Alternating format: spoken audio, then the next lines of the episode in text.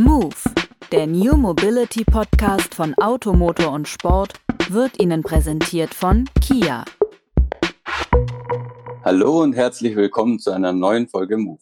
Mein Name ist Gerd Stegmeier und mit mir nicht im Büro, aber im Podcast Jochen Knecht, Chefredakteur von Automotor und Sport.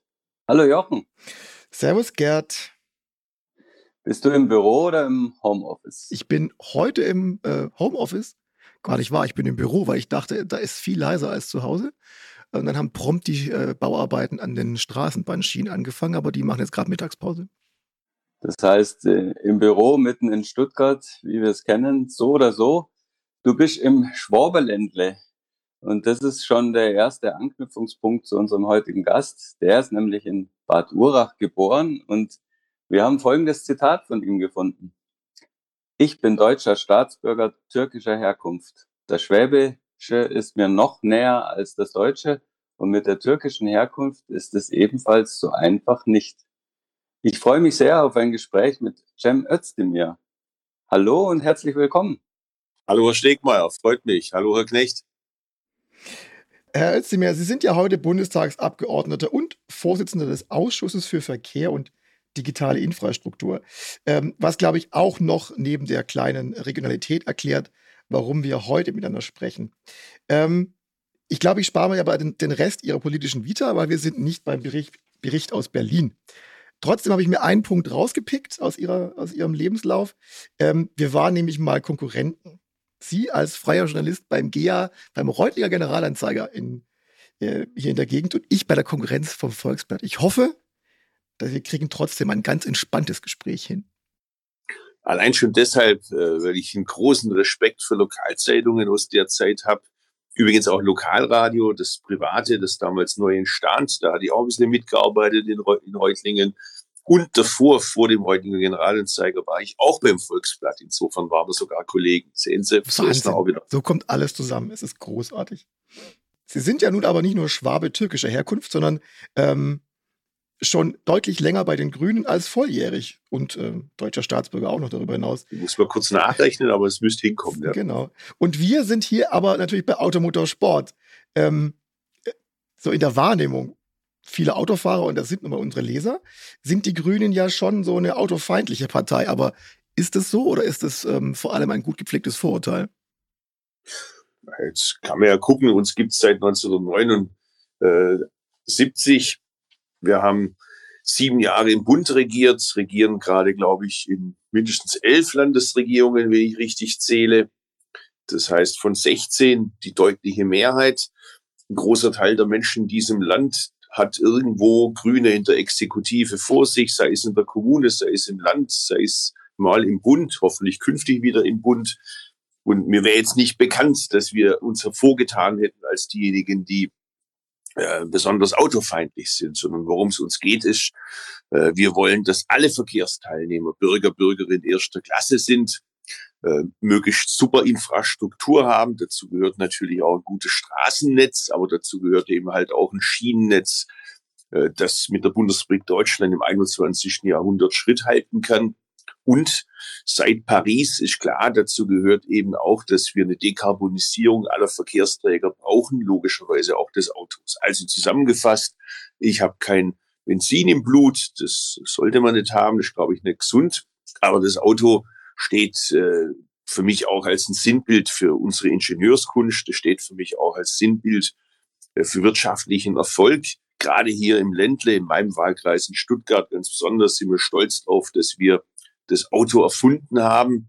Wenn man ehrlich ist, der badische Teil etwas mehr wie der württembergische Teil, aber das gehört ja zu einem Bundesland.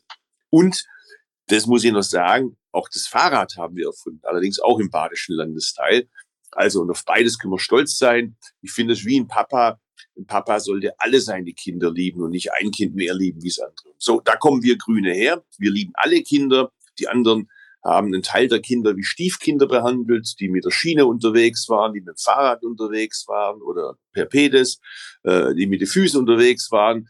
Und wir lieben alle. Egal, ob sie mit vierrädrigen Fahrzeugen unterwegs sind, mit zweirädrigen, von mir aus auch mit einrädrigen oder ganz ohne Rad. Und das ist der Hauptunterschied. So viel Liebe in, in, einem, in einem Satz, Wahnsinn. Die Kraft der Liebe, die ist wichtig. Ich habe im evangelischen Religionsunterricht gelernt, in dem ich teilgenommen habe, obwohl ich aus einer muslimischen Familie komme, weil meine Mutter immer gesagt hat, äh, muslimischen Religionsunterricht gibt's nicht, also geh Stana, dann lernst du auch was Gescheites. Und äh, da habe ich gelernt, und wenn ich mit Menschen und Engelszungen redete und hätte die Liebe nicht, so wäre ich doch ein tönendes Erz oder eine klingende Schelle. 1. Korinther 13. Und das kann man auf die Politik umsetzen und da kommt man genau zu der Verkehrspolitik, wie ich sie machen möchte. Und das mal eben raushauen. Und äh, Grundschule ist schon ein bisschen her, habe ich gedacht, bei, bei Ihnen. Wahnsinn. Ich gestehe allerdings, dass ich damals in der Realschule jetzt noch nicht unbedingt die Details der Verkehrspolitik im Einzelnen durchdrungen habe. Es sei Ihnen verziehen. Aber äh, was mich privat interessiert, ähm, Sie sagen ja selber von sich, Sie sind anatolischer Schwabe. Wie wurde denn so ein anatolischer Schwabe automobil sozialisiert zu Hause? Gute Frage. Also äh, da habe ich jetzt keine Erinnerung mehr dran. Das kann ich nur noch aus den Fotos rekonstruieren. Aber das allererste Fahrzeug, das wir hatten, war ein Ford. Da muss ja auch ein bisschen Vorteile bedienen, was äh, Türkeistämmige angeht. Äh, aber nur ein Jahr, weil dann äh, gab es einen Totalschaden mit dem Fahrzeug, den wir Gott sei Dank alle heil überstanden haben. Und ab dem Zeitpunkt war mein Vater strammer Opel-Fahrer und äh, war immer Opel-mäßig unterwegs, unterschiedliche Opels. Wir hatten irgendwie Ascona mal, dann der Kadett, je nachdem, wie es Geld gerade gelangt hat. Und mit dem Fahrzeug fuhren wir auch in die Türkei. Und äh, Sie können sich, glaube ich, mit etwas Fantasie vorstellen, wie das war. Ein vollbeladenes Fahrzeug. Ich hinten konnte meine Füße während der Hinfahrt nicht runterstellen. Es war alles voll mit Geschenken für die Verwandtschaft in der Türkei. Und auf dem Weg zurück gab es damals eben alles das, hat man eingekauft, was es damals in Deutschland nicht gab. Äh, was weiß ich, Wassermelonen und sonstige Sachen. Und das wurde auch wieder hinten reingestellt, so dass ich meine Füße wieder nicht runterstellen konnte. Drei Tage ging die Fahrt. Äh, da wächst man mit dem Auto aus Engste zusammen, ob es das Autoradio ist, beziehungsweise der Kassettenrekorder, wo die Kassetten immer auf, sich aufgewickelt haben. Das war dann immer die Beschäftigung meiner Mutter. Und äh, all das, was heute im Auto ja Standard ist, gab es damals natürlich nicht. Navi, dass man den Weg findet. Wir mussten da mit der Karte in der Hand immer rätseln, welcher Weg der bessere ist. Äh, oder eben eine Klimaanlage, wenn es wahnsinnig heiß war im Sommer in der Türkei. Äh, also da habe ich sehr sinnliche Erlebnisse mit dem Autofahren gehabt. Wahnsinn. Ihre, Ihre Partei wird ja vielleicht auch deswegen immer so ein bisschen ähm, als autofeindlich klassifiziert, weil sie sich lange fürs äh, Tempolimit stark gemacht hat. Wir hatten mal den Ministerpräsidenten Winfried Kretschmann im Interview bei uns bei Automotor und Sport und der sagte damals, er hat es aufgegeben, ähm, für das Tempolimit zu kämpfen.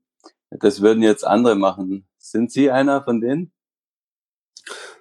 Ja, man kann es ja im Land auch alleine nicht machen. Ähm, abgesehen davon ist der Winfried Kretschmann keiner, der schnell aufgibt. Aber äh, im Bund können wir tatsächlich ein Tempolimit durchsetzen. Was äh, Winfried Kretschmann meinte, ist, dass die Debatte leider ein bisschen irrational bei uns geführt wird. Äh, ich habe viele Freunde in den USA, weil ich dort mal einige Monate gelebt habe. Und äh, wenn ich mit denen immer diskutiere und sage, Leute, was habt ihr da mit diesem komischen Waffenrecht? Die Welt ist doch nicht sicher, wenn jeder eine Waffe trägt, sondern dafür gibt's Polizei, dafür gibt's irgendwie den Staat, braucht doch nicht jeder eine Waffe daheim. Dann sagen die immer, sei du ganz ruhig, ihr mit eurem Nicht-Tempo-Limit. German Autobahn. An der Seite von Nordkorea und an der Seite von Afghanistan. Also erzähl du mir nichts. Ja. Und dann haben wir uns immer darauf geeinigt, dass halt jedes Land eine gewisse Irrationalität hat wo der Verstand aussetzt und dann passiert da irgendwas mit den Synapsen oben. Und so ist das halt. Äh, ich bin sehr froh darüber, dass die Diskussion sich sehr versachlicht hat und will da ausdrücklich auch den ADAC loben, der dazu beigetragen hat, immer gesagt hat, lasst uns doch einfach mal die Zahlen uns anschauen, eine Studie dazu machen. Das finde ich sehr gut. Wir haben starke Partner an unserer Seite. Denkt Sie an unsere Polizei. Das ist mir sehr wichtig, auf die Polizei zu hören und auf deren Expertise. Aber auch die Kirchen sind an unserer Seite und mittlerweile ist ja auch eine Mehrheit in der Bevölkerung. Hm. Ähm, wenn ich es mir anschaue, ist natürlich der Effekt, der positive Effekt eines Tempolimits an sich unumstritten. Ähm, trotzdem äh, nach den meisten Studien eher überschaubar. Also gerade wenn man das mit anderen Dingen vergleicht, Ähm, könnten sich die Grünen nicht einfacher machen und das, wie Sie schon gesagt haben, irrationale und hochemotionale Thema ausklammern und sich irgendwie anderen äh, Themen widmen, auf andere Maßnahmen, die vielleicht noch effektiver sind, konzentrieren? Also es ist jetzt nicht der alleinige Heilsbringer für uns, so ist es nicht. Aber es ist halt angesichts der Mammutaufgabe Klimaschutz so, äh, dass es auch äh, nachgerade absurd wäre, auf die sogenannten Low-Hanging Fruits zu verzichten, äh, quasi gratis ein Plus in Sachen Verkehrssicherheit und ein Plus in Sachen Klimaschutz. Wir könnten sofort mit Tempo 130 drei Millionen Tonnen CO2 pro Jahr sparen. Immerhin bis zu neun Prozent Emissionsminderung. Aber nochmal, das ist jetzt nicht der einzige Pfeil, den wir im Köcher haben. Ich rate dazu, dass man die Debatte etwas entspannter führt, äh, vielleicht auch zum Perspektivwechsel.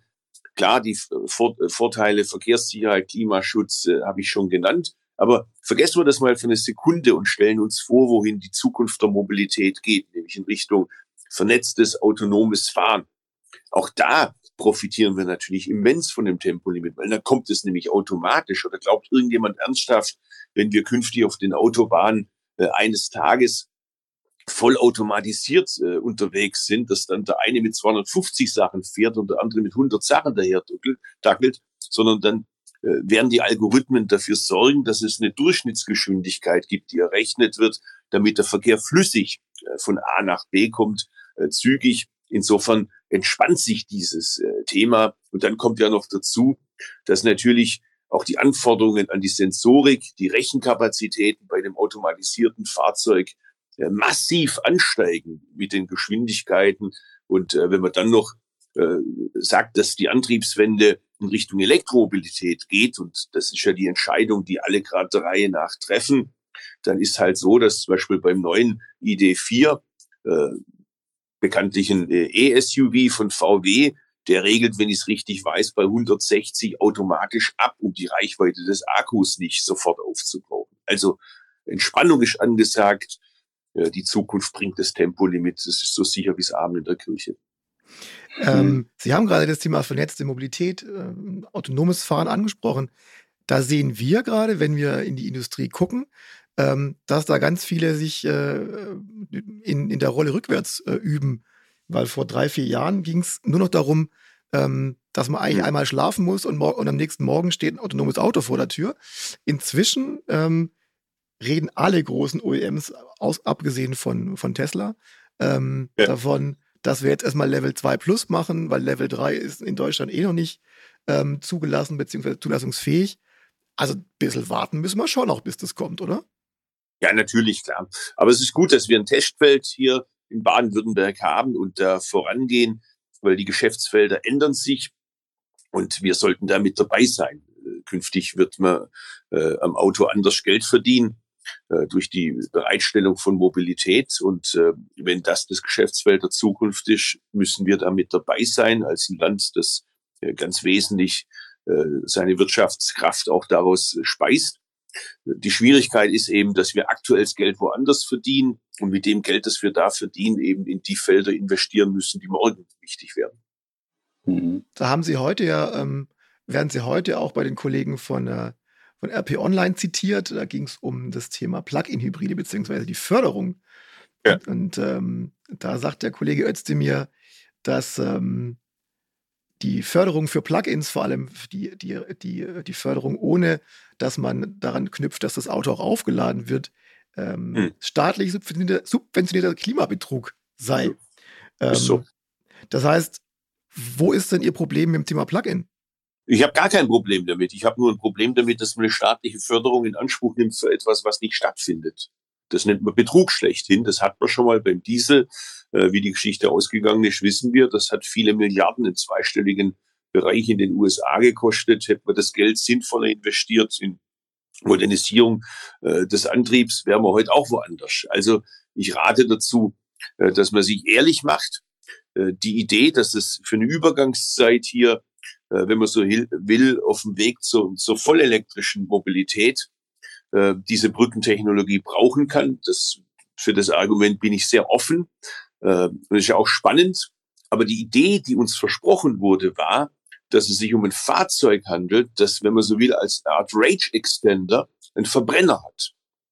Und die hauptsächliche Bewegung, die findet elektrisch statt, vor allem in der Stadt. Resultat ist aber, dass es genau umgekehrt ist. So, die Bewegung ist im Kern eine mit einem Verbrennungsmotor, mit einer doppelten Motorisierung. Genauso gut könnte man auch ein paar Batterien ins Handschuhfach legen und sagen, dafür kriegst du Geld vom Staat. Und das mache ich nicht mit. Also äh, entweder die Fahrleistung wird überwiegend elektrisch erbracht und es wird bitteschön auch nachgeprüft. Und dafür gibt es dann auch eine Prämie oder die Prämie wird gestrichen. So einfach. Also Sie haben quasi zwei ähm, Schmerzpunkte. Der eine Schmerzpunkt ist, dass die aktuell sich am Markt befindlichen Plugins zu wenig Reichweite haben. Genau, und? das hat ja sogar äh, die Bundesregierung auf eine Anfrage von mir bestätigt, dass die 80 Kilometer, äh, die ja empfohlen werden als Mindestreichweite von Fahrzeugen, ungefähr so um die drei Prozent der Fahrzeuge, die im Angebot sind, erfüllen das nur. Das ist eindeutig zu wenig. Und das andere Problem ist eben, ich möchte, dass es einen Nachweis gibt, dass tatsächlich auch die Fahrleistung überwiegend elektrisch erbracht wird. Das könnte man Beispiel bei der Hauptuntersuchung machen. Man könnte äh, bei den Dienstfahrzeugen mit der Tankkarte arbeiten. Also es gibt verschiedene Möglichkeiten, wie man es operationell umsetzen kann. Allein man muss es machen. Und das ist für mich ein schönes Beispiel und eigentlich trauriges Beispiel für die Art von Verkehrspolitik, wie wir sie bislang hatten. Die sah nämlich so aus, da sind so einige Autobosse, die noch in der alten Zeit sozialisiert worden sind, wo man die Mobilnummer vom CSU-Verkehrsminister abgespeichert hat oder vielleicht auch von jemandem im Kanzleramt und anruft und sagt, Karle, Detlef oder Josef oder wie man heißt, äh, sorgt doch mal dafür, dass diese neue Richtlinie in Brüssel verhindert wird oder noch ein paar Jahre verschoben wird. Oder äh, ich tu so, als ob ich Fahrzeuge mache, die die Grenzwerte einhalten und du tust nachher so, als ob du kontrollieren würdest. Das ist vorbei. Mittlerweile wird kontrolliert. Mittlerweile fällt Betrug auf. Mittlerweile ist die Kumpanei der Bremser zu Ende. Jetzt ist Fortschritt angesagt, jetzt ist Hightech angesagt, jetzt ist German Can Do angesagt und nicht mehr German Angst à la CSU oder FDP. Wobei die, die, wir brauchen, glaube ich, weder Tankkarte noch, ähm, noch sonst irgendwas.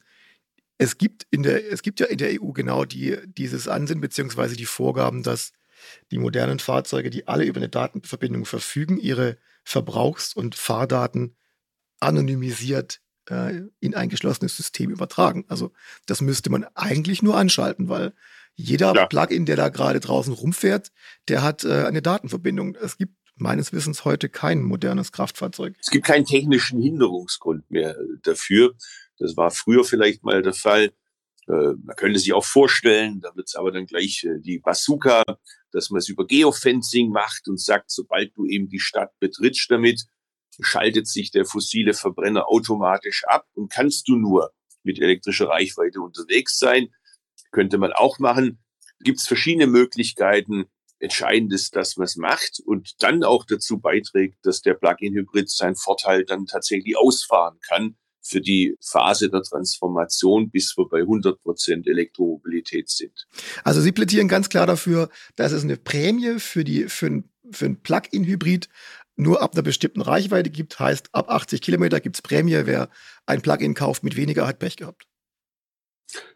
Staatliche Mittel für Leistungen, die nicht auf dem Papier erbracht werden, sondern in der Realität erbracht werden. So einfach ist das. Ich will einfach nur, dass das geltende Gesetz zur Anwendung kommt und die Zeit äh, des sich gegenseitig Zuzwinkerns, äh, wir machen das schon irgendwie, die ist vorbei wir haben es gesehen bei der Umweltbehörde in den USA damals, die den Dieselskandal ja aufgedeckt hat.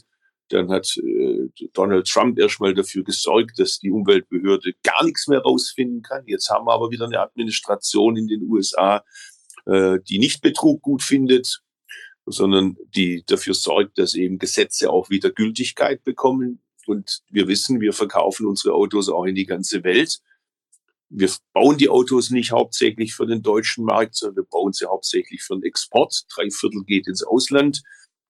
Insofern macht Sinn, auch ein bisschen zu schauen, was wichtige Absatzmärkte gerade entscheiden. Mhm.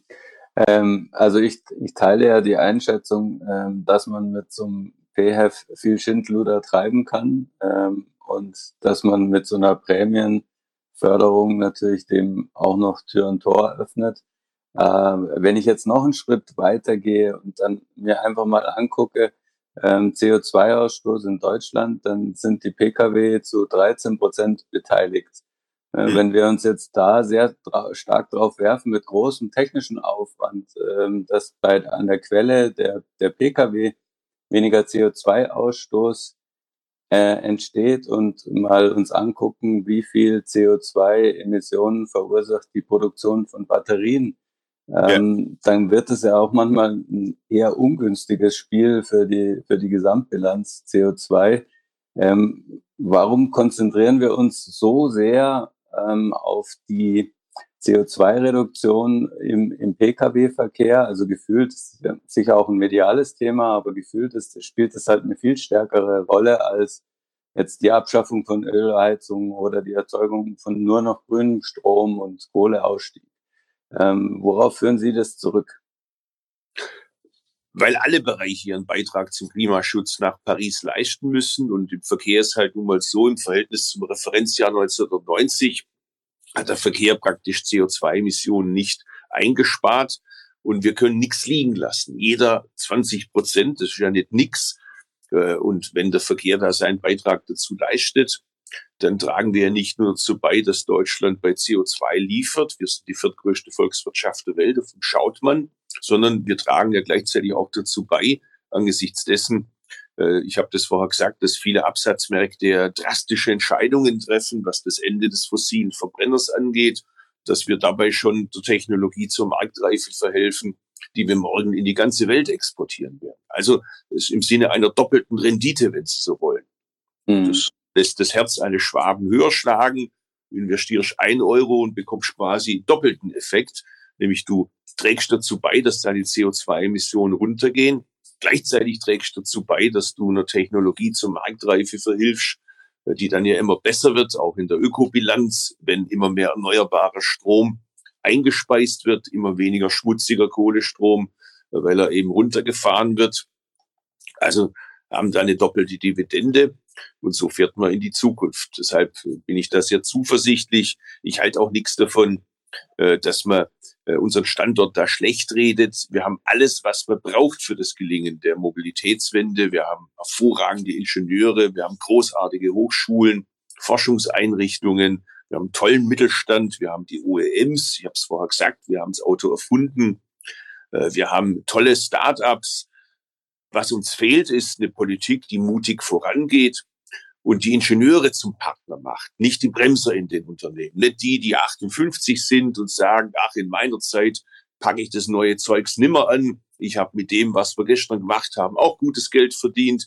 Das mache ich noch bis zur Rente, das soll es die nächste machen. Mit dieser Haltung werden wir die Automobilindustrie an die Wand fahren, sondern wir bieten ein ehrliches Bündnis an mit den Ingenieuren, mit denjenigen, die die Zukunft gestalten wollen, die wissen, dass künftig Daten immer wichtiger werden, dass das Thema Automatisierung immer wichtiger wird, dass Digitalisierung ganz entscheidend sein wird und dass wir eine Antriebswende brauchen in Richtung emissionsfreie Mobilität und das Ganze vernetzt, so dass das Thema öffentlicher Verkehr und Individualverkehr auch zunehmend miteinander vermischt wird. Dahin geht das Thema Mobilität der Zukunft. Und äh, ich habe den Eindruck, dass die Entscheidung da eigentlich bei den wichtigen Leuten in der Wirtschaft längst getroffen ist. Und das ist eher mittlerweile mein Berufszweig, die Politik, wo es noch nicht alle verstanden haben. Ich will die, ich will die OEMs, also die Autohersteller, aber noch nicht vom Haken lassen. Nur sind Sie ja Sozialpädagoge und ähm, welche erzieherische Maßnahme haben Sie denn, wäre denn Ihnen am liebsten, wenn es um die deutsche Automobilindustrie geht? Keine Gewalt. Rohrstock, stille Treppe, Nachsitzen, Gruppenarbeit, Namen tanzen mir ist es gerade zu sehr auf die Politik abgezielt, weil wenn man mal guckt, dass wir, was global los ist in Sachen Elektromobilität, in Sachen alternative Antriebe, dann muss man ja. doch ganz klar sagen, da sind wir ein bisschen zu spät aufgestanden.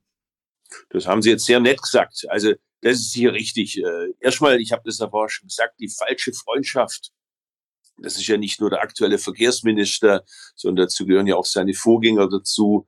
Äh, selbst im bayerischen Bierzelt, wenn ich mal auflichte, wie die letzten drei Verkehrsminister hießen oder heißen, äh, zucken die CSU-Wähler sogar zusammen, weil sie einen Schaudern bekommt. Der Dobrindt war in Deutschland tatsächlich mal zuständig für Verkehrspolitik. Ramsauer war mal zuständig. Wir reden über den bedeutendsten Investitionsetat in der Bundesrepublik Deutschland.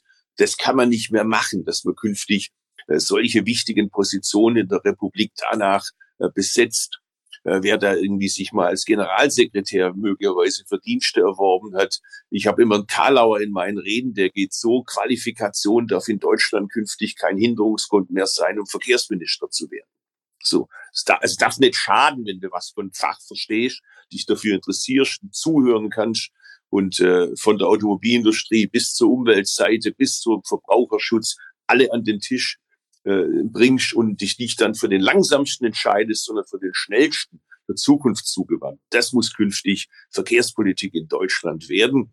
Dann bin ich da auch sehr zuversichtlich. Aber Sie haben recht. Äh, ich habe früher auch immer, wenn ich im Gespräch war, nenne jetzt keine Namen, viel gehört über Reichweitenangst, über Spaltmaße und jetzt kommt Tesla. Und da kann ich nur sagen, guten Morgen, die Konkurrenz schläft nicht. Das, dann habe ich immer als Argument gehört, na ja, der Tesla, der macht doch nur Minus und so weiter, das ist doch alles hochsubventioniert. Klar ist das hochsubventioniert, weil sie eine Wette auf die Zukunft machen. Das ist ein Milliardär als Besitzer, der viele Milliardärfreunde hat und die sagen, wir investieren in das Morgen während die Deutschen sich noch mit dem Gestern beschäftigen. Und in China hat es der Staat gemacht mit staatlichen äh, Megasubventionen, Milliardeninvestitionen. Warum? Weil sie gesagt haben, beim fossilen Verbrenner macht den Deutschen keiner was vor. Da stellen sie die besten Autos der Welt her. Aber die Deutschen ruhen sich aus auf den Erfolgen von gestern, weil sie eben Freunde in der Politik haben, die sagen, hier habt ihr noch irgendwie einen Tranquilizer, sondern was wir jetzt brauchen, ist das Gegenteil den Federhandschuh aufnehmen und sagen, wir wollen den Teslas zeigen, mittlerweile ja siehe Brandenburg ein deutscher Hersteller jetzt geworden durch den Investitionsentscheidung, dass wir das auch können. Und äh, das Gute ist, wenn ich sehe, bin ja auch eng im Gespräch mit Herrn Dies von VW, mit Herrn Düßmann von, von Audi, die haben das längst erkannt und sagen, wir wollen zeigen, wir können das auch. Zukunft kann auch in Deutschland hergestellt werden. Ähm, sagt ein, ein künftiger Verkehrsminister Cem Özdemir, oder?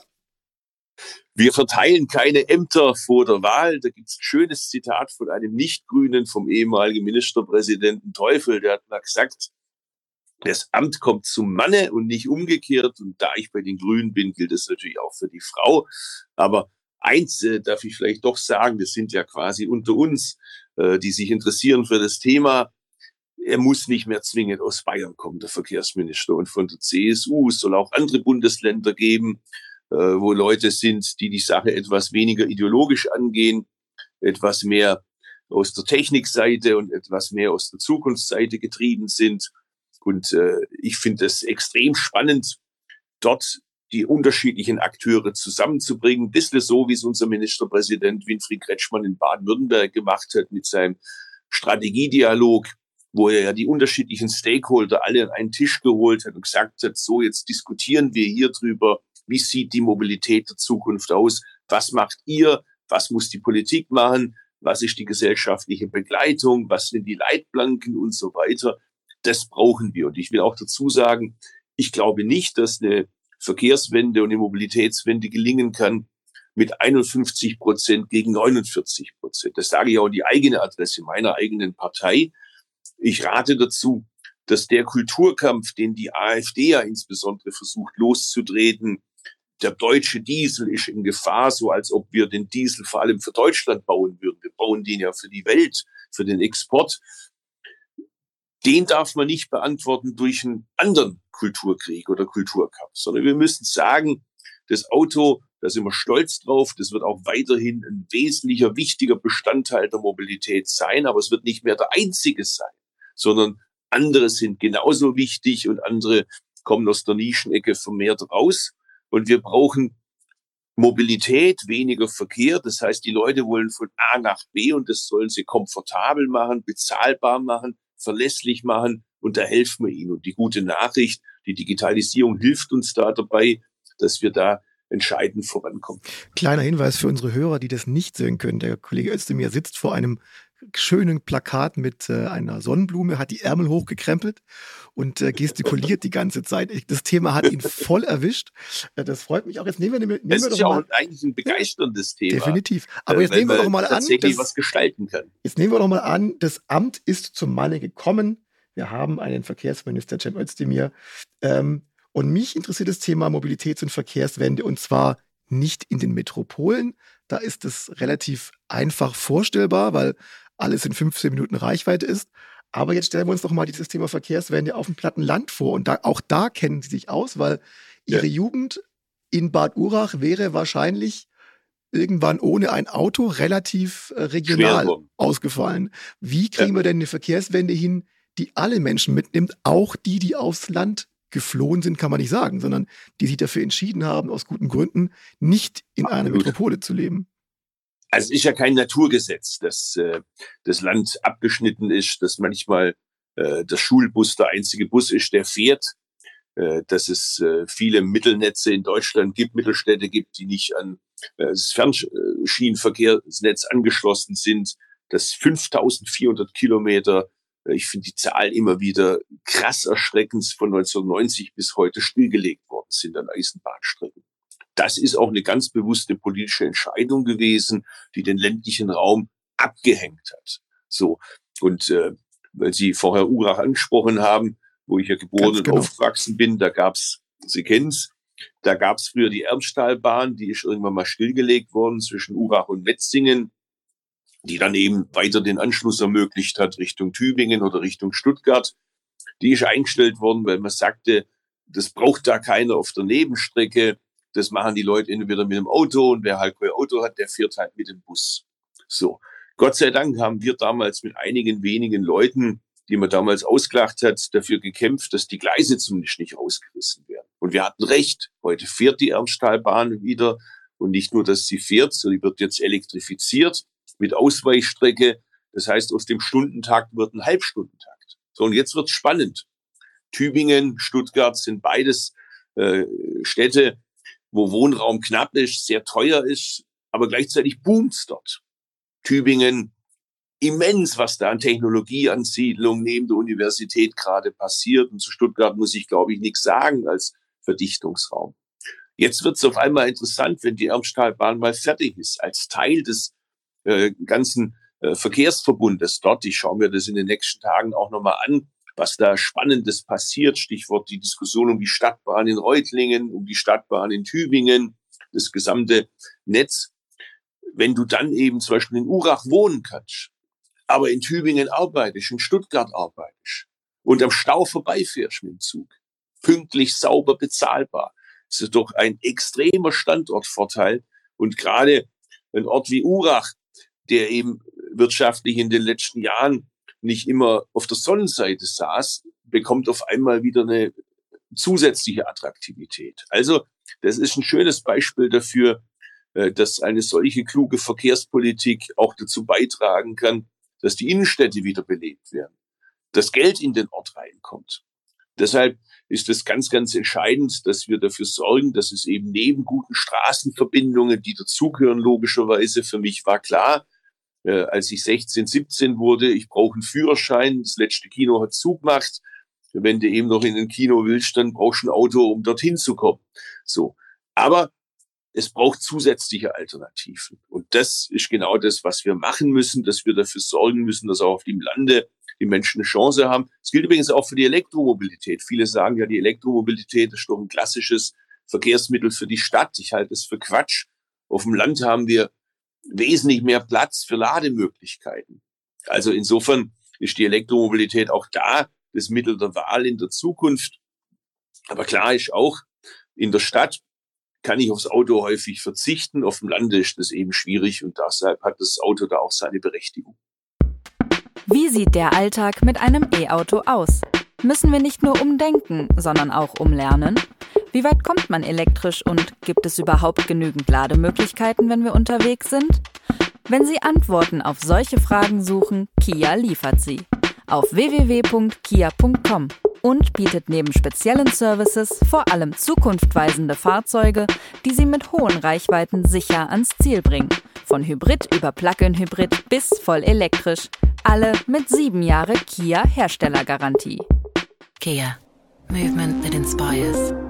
Wenn wir von moderner Mobilität sprechen, ähm, Sie haben ja gerade schon die ruhmreiche Geschichte der Bahn äh, von Tübingen nach Bad Urach ähm, angesprochen. Das ganze Konzept ist 170 Jahre alt in Deutschland.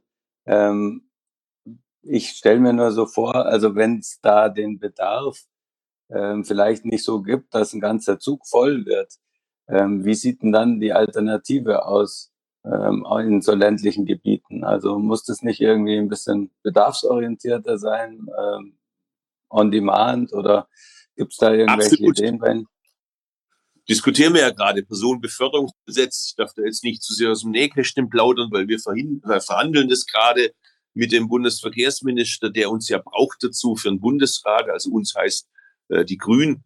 Da sind wir gerade im Gespräch, wie wir dort eben äh, neue Mobilitätsdienstleister, äh, Business Case für die auch machen können. Gibt es ja ganz spannende Sachen vom Bergkönig angefangen über Moja und andere. Mhm. Auch das ist ganz wichtig.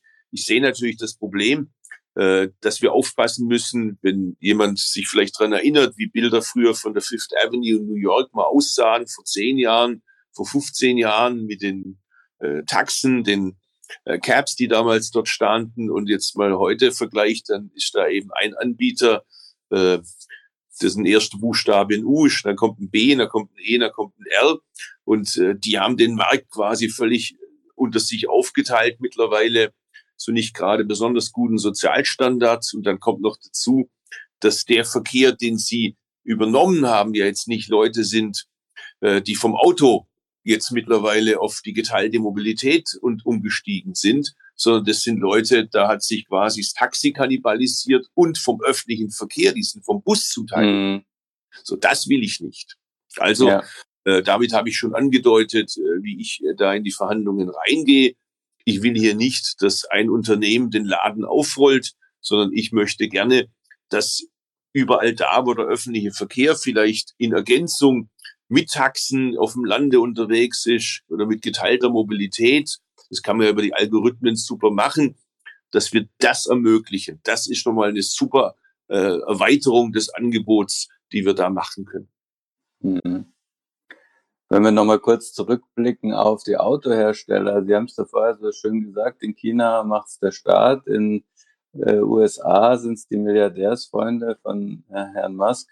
Ähm, welches Modell sehen Sie denn für Deutschland? Also sind, sind bei uns die Autohersteller die Milliardäre oder muss der Staat da mehr tun? Jeder muss seinen Job machen. Also der Staat erfindet keine Autos, der wird keine Innovation entwickeln. Das ist nicht mein Verständnis äh, von, von, von äh, sozialer, äh, ökologischer Marktwirtschaft, aber der setzt die Leitplanken dafür. Ich sag mal auch, damit äh, man auch die schwierigen Themen nicht äh, umschifft. Dazu gehört beispielsweise für mich auch, dass ich sage, dass das Dieselprivileg von acht Milliarden pro Jahr, übrigens so viel zum Thema Technikneutralität oder Technologieoffenheit, kommt ja immer äh, von der FDP und von Teilen der Union, immer soll doch da technologieoffen sein, äh, E-Fuels und so weiter. Aber keiner von denen hat ein Problem mit dem Dieselprivileg, was ja nun wirklich das absolute Gegenteil von Technologieoffenheit ist. Da wird eine Technologie künstlich billig gemacht, damit es die Leute äh, quasi auf, äh, in den Markt einführen. Also äh, das würde ich gerne abschmelzen. Das kann man natürlich nicht auf einen Schlag machen. Da braucht es auch Planungssicherheit, Investitionssicherheit. Aber Schritt für Schritt, dafür habe ich ja auch Partner in der Automobilindustrie, äh, VW selber sagt es mittlerweile auch und andere auch. Das ist eine. Ich würde zum Beispiel gerne dafür sorgen, dass die Prämie Schritt für Schritt umgestaltet wird in so eine Art Bonus-Malus-System. Das heißt, dann ist es aufkommensneutral für den Staat. Ich finde, Ehrlichkeit gehört so einer Debatte auch dazu. Die Zeit, wenn die Pandemie hoffentlich bald vorbei ist, indem wir geimpft sind und indem das mit den Tests besser wird etc., dann werden wir nicht weiterhin mit dem Füllhorn Geld ausgeben können. Wir werden ja die Schulden auch irgendwann schrittweise zurückzahlen müssen, runterführen müssen. Das heißt, die Zeiten, wo ein künftiger Verkehrsminister, eine künftige Verkehrsministerin äh, die Probleme einfach dadurch löst, indem er überall Geld hinüberweist, die werden vorbei sein.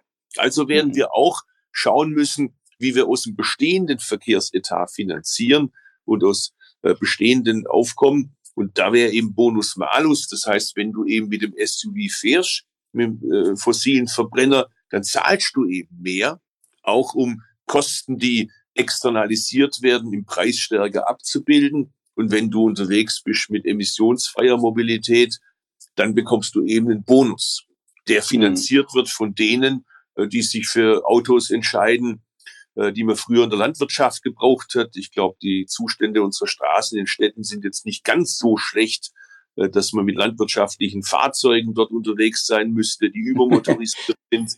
Aber gut, ich will es ja nicht verbieten. Ich komme nicht aus der Verbotsecke, sondern ich komme aus der Ermöglichungsecke. Aber ich halte auch nichts von Zechbrellerei. Und das, was wir da gegenwärtig machen, ist ökologische Zechbrellerei. Wir mhm. verursachen Kosten und die lassen wir andere zahlen. Und das gibt's nicht. Ja.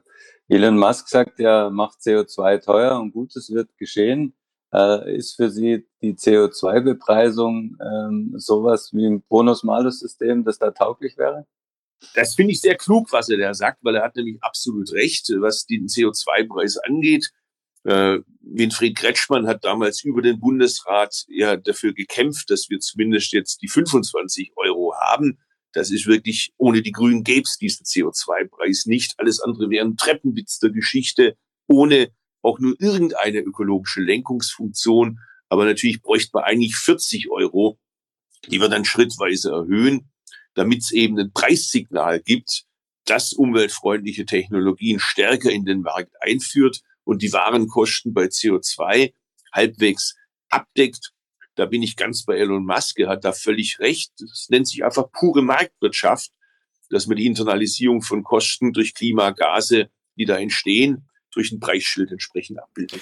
Aber führen wir mhm. da nicht, nicht eine, eine, gefährliche Diskussion, ähm, die an der Realität der Leute vorbeigeht, die eben nicht sich entspannt alle zwei Jahre ein neues Auto kaufen, sondern die einen zehn Jahre alten äh, Verbrenner fahren und dann, wenn der, wenn der Sprit wegen der CO2-Steuer fünf Euro kostet, in die Röhre gucken, den, den SUV-Fahrer, der sich für 130.000 Euro ein landwirtschaftliches Gerät auf die Straße stellt, dem sind die fünf Euro an der Tankstelle egal. Dem Familienvater, Einzelverdiener mit zwei Kindern und wie gesagt, mhm. zehn Jahre altem ähm, äh, Familienvan, ähm, der, findet der findet diese Art der äh, Wende überhaupt nicht witzig, kann ich mir vorstellen. Dem sage ich, deshalb dürft ihr auf keinen Fall FDP oder Union wählen, weil die wollen synthetische Kraftstoffe. Auch dazu habe ich mal eine Anfrage ans Verkehrsministerium gemacht, was das denn aufs Kilometer-Äquivalent umgerechnet kosten würde. 4,50 Euro vor Steuern. Ja, also da kann man sich vorstellen, wer dann noch künftig Auto fahren darf äh, oder kann, sich leisten kann, äh, wenn die Kollegen sich da durchsetzen, die sagen, man soll eine Technologie, die frühestens 2030 zur Verfügung steht und gegenwärtig in Reagenzglasgröße vorhanden ist, man soll damit künftig die Mobilität von 44 Millionen Leuten in Deutschland abbilden. Das heißt dann, äh, wie Sie sagen, das Superreiche kann künftig nur Auto kaufen, äh, Auto fahren, der andere nicht.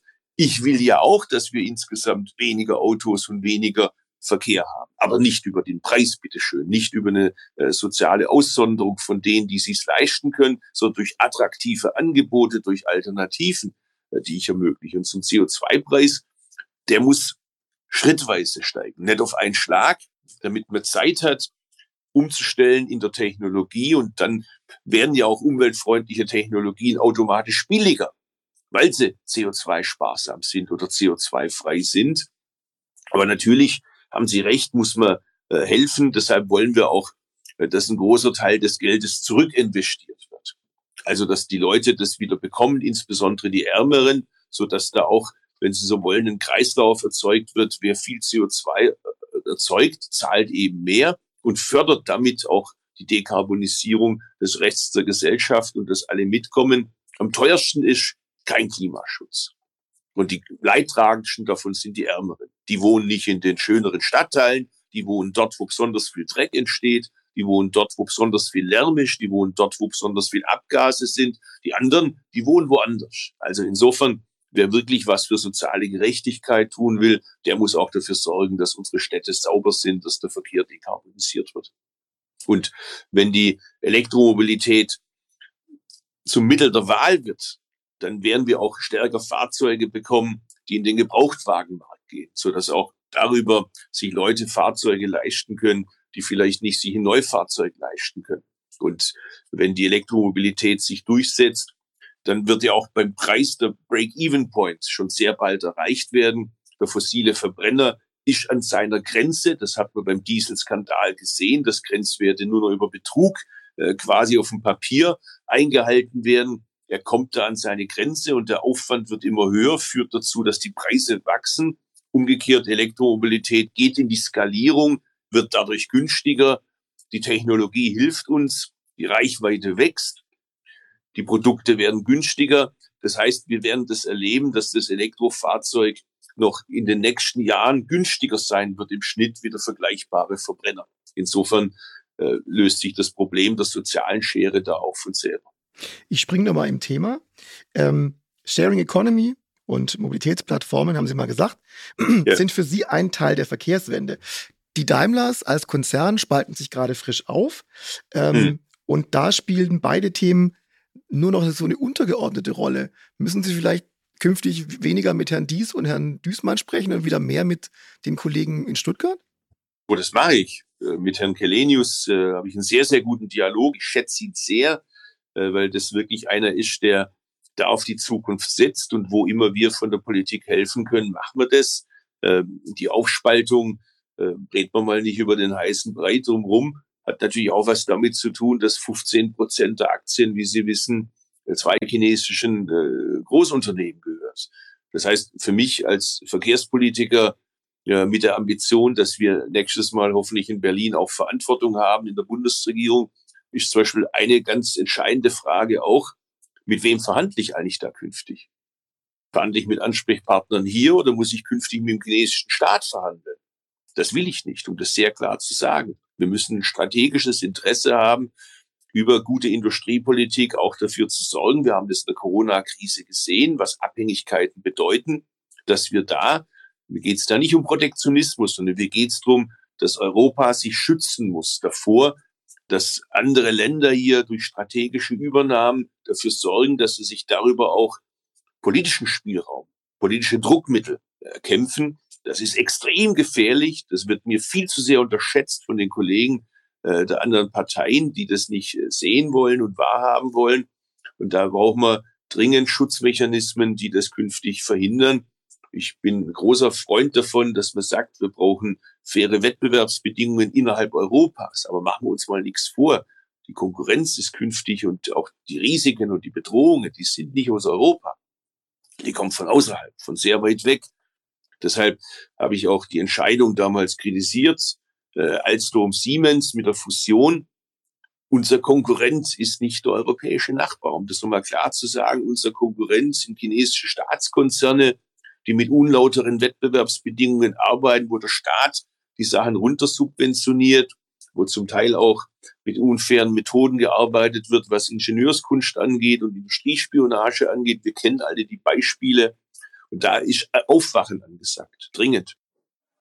Und ähm, würde mich jetzt sehr interessieren, was sagt denn Herr Kelenius äh, zu dem Thema? Sieht er die Gefahr? Also, oder ist es ein willkommener Anteilseigner, der den Aktienkurs gegebenenfalls noch treibt? Die Frage ist ja, was man davon selber in der Hand hat und gestalten kann. Aber ich bitte um Verständnis dafür, dass bei mir Vertraulichkeit von Gesprächen auch immer Vertraulichkeit von Gesprächen ist.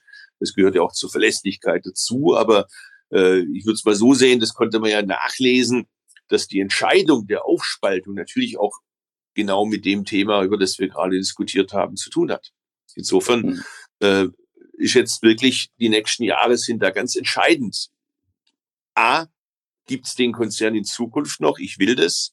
Und B, natürlich, was ist das dann für ein Konzern? Ist das ein Konzern aus dem Schwaberländle, aus Deutschland oder ist das eben zunehmend ein Konzern, wo die Entscheidungen dann irgendwann woanders getroffen werden?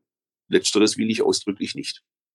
Das heißt, da sind wir wieder an dem Punkt, äh, das, das äh, Vor, Vorbild USA oder Vorbild China. Also wenn wir uns solchen Gefahren ausgesetzt sehen, müssen wir eigentlich als äh, deutscher Staat auch so ein bisschen so agieren und reagieren wie der chinesische Staat? Nein, äh, ich bin ein großer Freund äh, Ordnungspolitik und des Marktes, das gehört äh, zusammen. Äh, aber natürlich kann der Staat Anreize schaffen, Leitplanken setzen.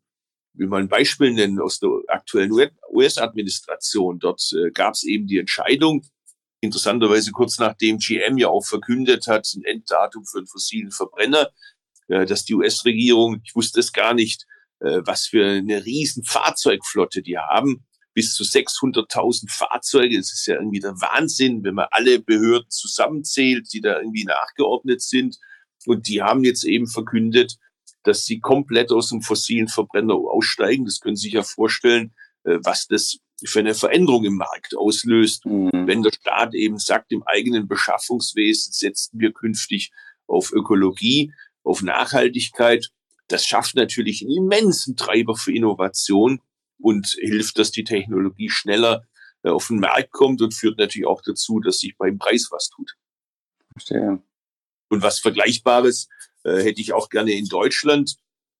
Ich glaube, dass in eine Koalitionsvereinbarung in Berlin künftig beispielsweise auch das kommen muss, was ja jetzt von den Briten, den Franzosen, äh, viele andere äh, in der ganzen Welt mittlerweile ja, äh, die Skandinavier sowieso äh, alle gerade um uns herum beschließen, nämlich ein Enddatum von fossilen Verbrenner. Was ähnliches werden wir auch in Deutschland machen. Kein geringerer als der bayerische Ministerpräsident Söder hat ja selber äh, 2035 ins Spiel gebracht. Das wird man sich anschauen. Wir sagen 2030. Äh, andere Parteien sagen anderes. Und dann wird man eben nach der Wahl äh, in aller Rationalität sich zusammensetzen und eine Entscheidung treffen, die da Klarheit schafft. Der Vorteil ist dann, dass es nicht mehr um das Ob geht, sondern um, nur noch um das Wie geht. Das hilft, glaube ich, wenn wir Klarheit für alle haben, Planungssicherheit, Investitionssicherheit, das ist das, was wir Grüne mitbringen, Verlässlichkeit, kein Zickzack, nicht jeden Tag das Rad neu erfinden, aber ich erwarte dann auch von den anderen, dass sie dann die Zeitspanne nutzen, um sich entsprechend umzustellen. Natürlich muss man auch dabei helfen, Stichwort Ausbildung, Weiterbildung, denken Sie an die ganzen Zulieferer, äh, die bislang äh, überwiegend Produkte herstellen von fossilen Verbrenner. Da wird man mithelfen müssen, aber dann ist auch genug Zeit, um den Wandel zu gestalten. Umgekehrt will ich mal sagen, ich kenne kein einziges Industrieunternehmen der Industriegeschichte, das auf Dauer gegen den Markt, gegen die Veränderung des Konsumverhaltens, man hätte durch Subvention oder durch eine Schutzmauer um das Land herum weiter betreiben können. Das geht in einer Marktwirtschaft nicht. Das sollten auch die Kollegen der anderen Parteien verstehen. Äh, wir haben das gesehen bei unserer einst mal stolzen Elektroindustrie, die dann irgendwann weg war. Denken Sie an äh, Nordmende, Telefunken, wie sie alle hießen. Denken Sie auch an das Beispiel, das ich immer gerne bei meinen Veranstaltungen äh, früher gegeben habe. Ich habe immer gefragt, wer von Ihnen oder wer von euch hatte mal früher Nokia Mobiltelefon? Das ganze Zelt streckt die Hand hoch. Und dann habe ich gefragt, und wer hat jetzt nur eins? Und dann waren es noch drei, vier äh, Leute, die noch übrig blieben. Es war immer ganz spannend, wer. Und dann habe ich gefragt, und was ist seither passiert? Und dann habe ich die Geschichte erzählt von dem CEO von Nokia, der als das Smartphone aufkam, irgendwann mal sagte, ach, so ein Glomp, das, also Glomp hat er wahrscheinlich nicht gesagt, der hat irgendwas anderes gesagt, aber jedenfalls, das braucht's nicht, das kauft doch eh keiner. Den Rest der Geschichte kennen wir. Aus Nokia wurde ein Nischenprodukthersteller, der jetzt in anderen Bereichen wiederum spannende Produkte herstellt, aber das Mobiltelefon, da waren sie erstmal weg vom Markt. Das darf uns mit der deutschen Automobilindustrie nicht passieren.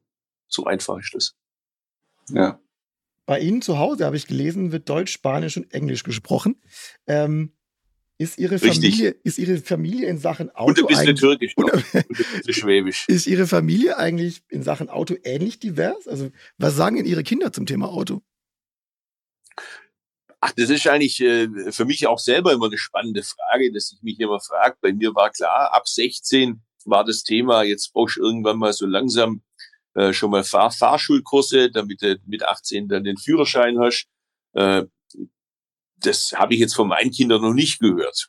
Und ich äh, bin da jetzt nicht so, dass ich irgendwie äh, Autos verstecke oder so. Die haben Autos zum Spielen, die haben Eisenbahn. Ich hatte als Kind, äh, hatte ich da so äh, traumatisch, ich hatte mal eine, eine tolle Eisenbahn geschenkt die hat ein anderes Kind kaputt gemacht, dann habe ich keine neue mehr gekriegt. Und äh, jetzt konnte ich mit meinem Kind das so ein bisschen nachholen. Da kann ja immer als Erwachsener äh, dem Kind was schenken und eigentlich dann selber damit spielen. Also in die Kategorie Väter gehöre ich oder gehörte ich, weil es meine Kinder noch kleiner waren. Äh, die sind da sehr aufgeschlossen, sehr interessiert. Aber es gibt zum Beispiel mittlerweile ja auch so Quartettspiele, äh, wo eben nicht mehr der gewinnt, der die meisten PS hat. So war es in meiner Zeit, sondern da gewinnt eben derjenige, der das äh, CO2-effizienteste Fahrzeug hat mit der größten Reichweite und so weiter. Schön. Das kann man auch alles moderner machen, wo eben dann der technologische Fortschritt, das ist, äh, wo man besonders fit ist. Äh, ich selber habe äh, ein Hybridfahrzeug auf zwei Rädern, mit dem ich unterwegs bin, nämlich ein sogenanntes Pedelec.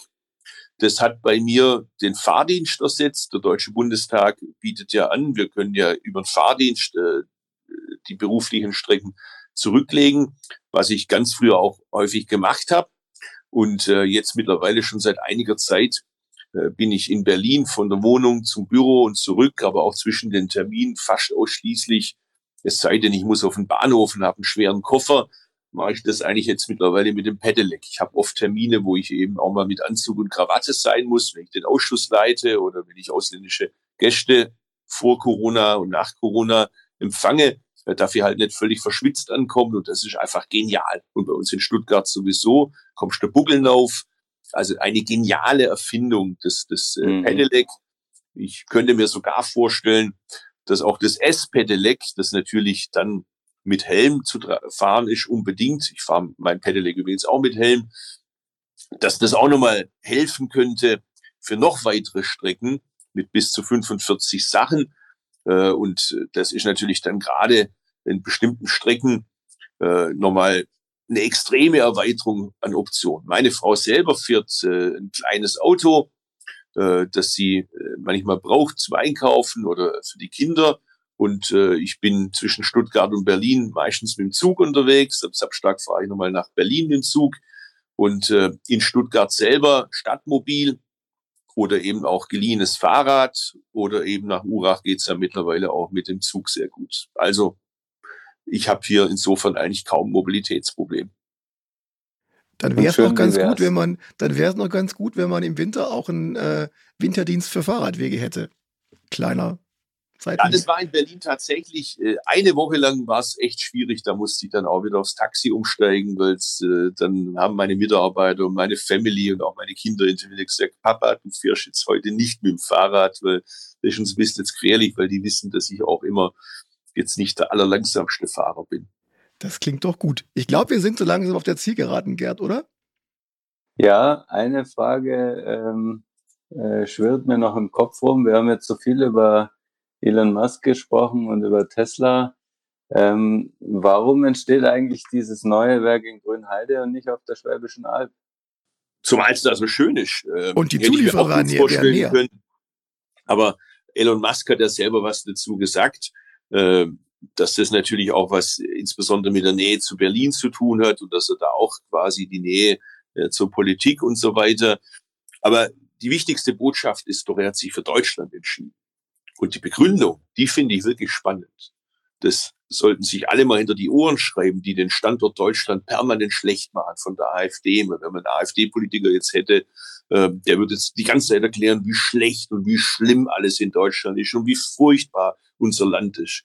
Der Musk sagt, ich habe mich dafür entschieden, weil ihr gute Ingenieure habt. Ich habe mhm. mich dafür entschieden, weil ihr erneuerbare Energien habt. Ich habe mich dafür entschieden, weil ihr super ausgebildete Leute habt. Und da kann man auch mal stolz drauf sein. Da kann man auch mal sagen, guck mal, da braucht es einen Amerikaner, der muss nach Deutschland kommen, um uns auch mal zu erklären, was die Standortvorteile sind. Also nutzen wir diese Standortvorteile und machen es noch besser. Okay. Schön. Ja, das ist doch ein gutes Schlusswort, finde ich. Ähm, aber wir machen nie Schluss ohne ein paar persönliche A- und B-Fragen. Das heißt, A okay. und B, Sie ähm, kriegen zwei Alternativen von mir und entscheiden sich für die eine oder andere möglichst, äh, möglichst äh, spontan. Immer schnell, weil und, hat was mit dem limbischen System zu tun. Je schneller, desto ehrlicher. Genau. Also ich leg los. Streamingdienst oder CD und Schallplatte? Schallplatte, logisch bei mir. Okay, und dann äh, tatsächlich Schallplatte im Sinne von Schwarz und Rillen oder CD? Ja, ja richtig äh, Rillen. Ich habe auch noch einen schönen alten Plattenspieler, der sehr gut ist, gute Anlage, ist wichtig. Früher übrigens im Auto selber eingebaut, die Box noch, das muss man heute ja nicht mehr. Das, wenn ich das meine Kinder erzähle, gucken die mich immer an, was erzählt der für cooles Große Zeugs? Dass man da ein Loch reinsteckt, eine Box anbringt und so. Äh, Sehr gut. Aber nee, Platten. Ich liebe es so vom Flohmarkt irgendwie im Plattenstand irgendwie zu stöbern und Sachen zu entdecken und so. Das finde ich klasse. Super. Ähm, Ferrari oder Tesla? Äh, puh, gute Frage. Äh, also ich bin schon mal ein Tesla gefahren, das macht schon Spaß. Das ist einfach wirklich ein tolles Fahrzeug. Insofern Ferrari kann ich jetzt nichts dazu sagen, weil den habe ich noch nie gefahren. Aber Okay. Tesla. Apple oder Google? Äh, ich bin leidenschaftlicher User des äh, Te- Teiles mit dem Apfel drauf. Von daher ist das bei mir sehr klar. Ich habe da mein Herz vor Jahren verloren und äh, finde die Produkte klasse. Und äh, natürlich gibt es auch viel Kritikwürdiges, aber insbesondere, dass jetzt das Unternehmen auch in Sachen Datenschutz und äh, Datenhoheit, wo die sein soll, äh, das auch versucht, ein bisschen quasi zum Markenvorteil zu machen, finde ich sehr spannend. Okay. Loft in der Stadt oder altes Bauernhaus auf dem Land? Das ist beides reizvoll, äh, beides klasse, aber aktuell Stadt. Gut. Im Auto eher vorn oder hinten? Auch gerne vorne. Und dann eher Fahrer oder Beifahrer? Äh, Beifahrer hat einen Wahnsinnsvorteil natürlich, kannst telefonieren, kannst was lesen und so. Und deshalb fahre ich ja einfach die, die Strecke Stuttgart-Berlin so gern mit dem Zug, weil ich kann die Zeit einfach effektiv nutzen. Ja. Datenschutz und AGBs, gerade klang's schon an. Sind Sie eher der Typ Aluhut oder Accept All und her mit der App und jetzt nicht den ganzen Schmodder lesen? Also ich, ich gestehe, dass ich immer gucke, wer es ist. Also es hängt davon ab, wer es ist. Hm. So, also wenn ich jetzt irgendwie eine, eine Zeitung habe, die jetzt nicht so meine Favorite-Zeitung ist, da scroll ich tatsächlich nach unten und will Okay. nicht, dass die mir irgendwie zurückfolgen können. Also bei uns Ja. würden sie sofort Accept All klicken. Ja, selbstverständlich, Selbstverständlich. sonst selbstredend. Ähm, Hobby, Art des Hobbys. Lieber Fliegen, Fischen oder lieber Motorrad fahren? Ich kann nicht Motorrad fahren, da falle ich aus und Fischen fällt bei mir auch aus, weil ich Vegetarier bin und kein Fisch esse. Und äh, Fliegen war noch die Alternative. Nee, nur Fliegen, Fischen. Nee, also Fliegen, Fischen, also eine andere Form des Angelns quasi. Ach so, jetzt Fliegen fischen, jetzt. Äh, ja, da, da, da falle ich aus, weil ich, wie gesagt, äh, Vegetarier bin und, und äh, so, das wird jetzt bei mir wenig Sinn machen zu fischen. Von der Art des Hobbys würden Sie dann eher was Actionreiches bevorzugen oder lieber was Ruhiges? Also ich, ich habe ja einen Beruf, wo ich viel sitzen muss, wo ich viel irgendwie äh, jetzt gerade durch die Pandemie solche Formate habe, äh, mit, mit Video, mit Zoom und so weiter und Podcasts. Äh, von daher liebe ich eigentlich so ein bisschen die Action dann, wenn ich äh, mal Freizeit habe. Ich bin ganz stolz darauf, äh, dass ich mal mit meiner Tochter zusammen die Anden überquert habe auf dem Pferderücken. Ich hatte auch schon Wow. für dieses Jahr wieder tolle Pläne, die natürlich Corona-bedingt, so wie bei uns allen, ausgefallen sind bastel gerade schon wieder für die nächste Challenge, für die nächste Herausforderung. Man braucht es, glaube ich, manchmal im Leben, vor allem wenn man jetzt auch nicht mehr der Allerjüngste ist, dass man so eine äh, innere Mutprobe hat. Ja. Dann äh, Star Wars oder Star Trek? Früher Star Trek und jetzt Star Wars, einfach auch durch meine Kinder, weil die das Okay. klasse finden. Kaffee oder Tee? Früher fast nur Tee, mittlerweile sehr viel Kaffee und immer noch Okay. Tee. Ähm, Steak oder Falafel können wir uns schon fra- sparen, weil da gab Das kann man sich in dem. Fall sparen, weil Steak ist nicht so meins. Vegetarische Steaks gibt's ja mittlerweile auch, aber da kann ich jetzt auch nicht so viel damit anfangen, denn- weil wenn ich Vegetarier bin, dann brauche ich jetzt keinen Ersatz, der aussieht wie Fleisch, schmeckt wie Fleisch, aber keins ist. Aber gut, jeder nach seiner Fassung. Ihre Entscheidung ist da eher ökobewegt oder eher geschmacklich motiviert? Ähm, ursprünglich weder noch, sondern das hatte was damit zu tun, dass äh, ich äh, Tageseltern hatte, die beim Schlachthof gewohnt haben in Urach und dann durfte ich mal beim Schlachten zuschauen und so und das hat okay. dann irgendwie einen Eindruck hinterlassen. Später habe ich mal gelesen, wie viele Menschen man ernähren könnte ja, über Getreide oder eben über den Umweg Fleisch und was das heißt, Futtermittel, Regenwälder abholzen und so. Hab das in Südamerika selber auch zum Teil gesehen. Meine Frau ist ja Argentinierin und äh, das hat das auch nochmal dann bei mir gefestigt, die Entscheidung. Jetzt bin ich eben Vegetarier, aber ohne Schaum vor Mund.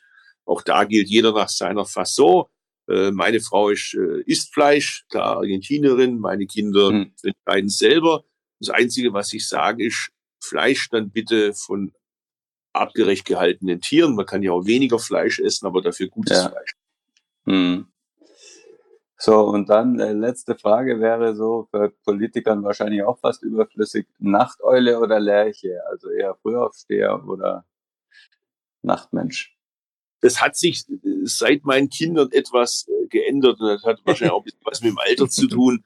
Ähm, früher furchtbar. Also ich habe die Nächte immer durchgemacht und am nächsten Morgen, das ging auch noch, jetzt mittlerweile spüre ich es doch sehr, wenn ich am nächsten Morgen dann irgendwie wieder im Büro sitzt, dann, dann erinnere ich mich daran, dass ich vielleicht doch ein, zwei Stunden früher hätte ins Bett gehen sollen. Jetzt aktuell das Problem, dass ich abends halt äh, meinen Kindern nochmal irgendwie so alles mit der Schule versuche aufzuarbeiten. Und wenn alles fertig ist, im Bett ist, dann komme ich manchmal erst dazu, nochmal zu arbeiten. Insofern wird es gerade auch manchmal etwas schwerer als es, äh, später, als es sein sollte. Mhm. Dann sage ich, wir sind am Ende. Ähm, ich sage ganz, ganz herzlichen Dank. Ich fand es super spannend. Sehr gerne, ich sage danke. Wunderbar. Und ja, äh, ja. Frohes Schaffen. Dann, genau. Jochen, du noch? Ich kann nur sagen, endlich mal ein Podcast, an dem ich, in dem ich ein bisschen schwäbeln durfte. Das habe ich sehr genossen. habe ich sehr genossen. Und ich freue mich auf äh, das äh, Ebenfalls. physische Treffen in der Regionalbahn. Ja, gerne. Sehr gerne. Gut. Alles Gute. Bleiben Sie Jawohl. gesund. Vielen Dank und hoffentlich. Tschüss. In, in diesem Sinne, Adele, auch an euch da draußen und bis zum nächsten Mal.